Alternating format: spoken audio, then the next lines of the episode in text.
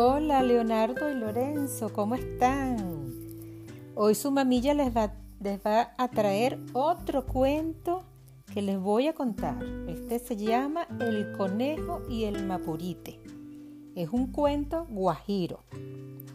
En este cuento nos dice que los ancianos de la Guajira piensan que el mapurite era el mejor curandero de aquellos viejos tiempos en que los animales eran como los hombres de hoy.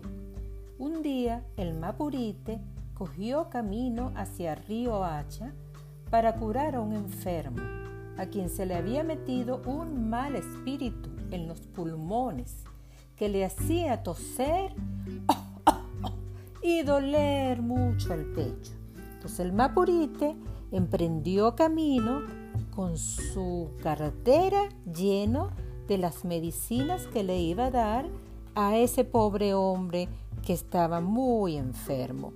El Mapurite tomó camino hacia Río Hacha, cruzó a través del campo con muchos árboles, con cactus, mucha hierba, y en el camino frente a un cactus muy alto se consiguió de este a oeste al conejo, que venía de oeste a este.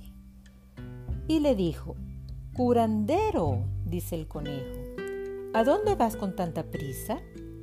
Voy a Riohacha a curar a un enfermo, le dice el mapurite. ¿Y tú? ¿Hacia dónde vas? El conejo dio dos brincos y dijo, pues hacia donde me lleve el camino, de aquí para allá, de occidente a oriente, al Jorrotuy, donde brilla el sol naciente. Así le respondió el mapurite, sin mirarlo, porque tenía unos ojos chiquiticos, chiquiticos, y casi no podía ver. Aparece el mapurite y el conejo dibujados en blanco y negro, el mapurite con los ojos muy chiquitos y el conejo muy grande con las orejas muy grandes y los ojos muy abiertos. El conejo continúa hablando y le dice, oye viejo, ¿no tienes por casualidad un tabaquito? Un tabaquito para mascar y entretenerme por el camino. Pues sí lo tengo, le dice el mapurite. Claro que sí, amigo y metiendo la mano en su bolso, el mapurite le dio tamaño tabaco para que fumara y mascara.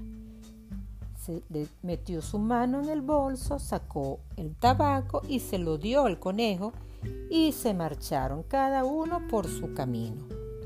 El mapurite siguió camino a occidente y el conejo se fue contento con su tabaco.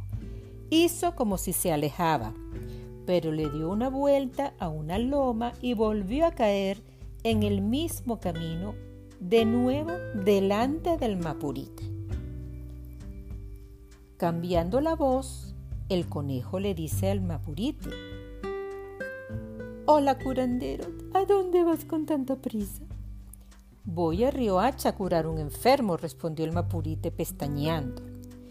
¿Y qué se dice por el camino que has recorrido, viejo? Pues nada, solo me encontré hace un rato con un conejo que sigue tu mismo camino. Lo alcanzaré para que me sirva de compañero, dijo el conejo. Pero por casualidad, ¿no tienes un tabaco que me regales? El mapurite metió la mano en su bolso de nuevo y le regaló otro tabaco al conejo. Entonces se separaron, pero en cuatro saltos el conejo el conejo dio vuelta a otra loma y volvió a presentarse delante del mapurite, en esa sabana bella, con muchas lomas y muchos cactus, porque es la única mata que había en ese desierto tan grande. Esta vez el conejo remedó la voz temblorosa de un viejo para engañar al mapurite y que no lo descubriera, que era el mismo conejo. Y le dijo, me complace verte anciano, recibo de los viejos tiempos ido.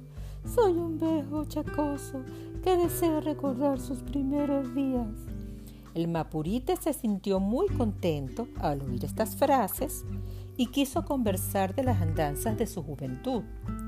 Levantó la cabeza, pero con sus ojos chiquiticos como dos pulguitas, casi no podía ver a quién le hablaba. ¿No tienes un tabaco que me regales? le dice el conejo de prisa. Sí, me complace, dijo el mapurita y le dio otro tabaco más. El conejo se fue corriendo contento con sus tres tabacos y el mapurita siguió camino a occidente. Cuando el mapurita llegó a Riohacha, vio que no le quedaba ni un solo tabaco para dar masajes a su enfermo. Y recordando y recordando, se dio cuenta de que el conejo con su astucia lo había engañado, le había mentido, se había hecho pasar por otro conejo, por otro viejito, y así el mapurite no lo reconoció. Cuando el mapurite se dio cuenta, se puso muy bravo y dijo, ya verá lo que le va a pasar a ese conejo. El mapurite estaba indignado y comenzó a preparar un raro menjunje. Puso ají picante en un mortero, puso resina de pringamosa, zumo de tabaco y hasta un chorrito de pipí. El mapurite levantó la patita y ya le echó un chorrito de pipí a la taza donde estaba preparando el tabaco que le iba a hacer al conejo. Lo batió y lo batió muy duro, dando vueltas sobre el, plato donde tenía todo colocado. Y cuando la mezcla estuvo a punto, hizo dos cigarros con ella y los puso en su bolso. Camino a su casa, pasó por el mismo lugar en donde se había encontrado con el conejo. Y qué casualidad, allí estaba el conejo, sentado de lo más tranquilo, recostado debajo de otro cactus. Y entonces lo saluda y le dice, hola viejo amigo, nos volvemos a encontrar. ¿Tendrás otro trabajo que me regales? Sí, con mucho gusto. En Riohacha compré y son muy buenos, le dijo el mapurite.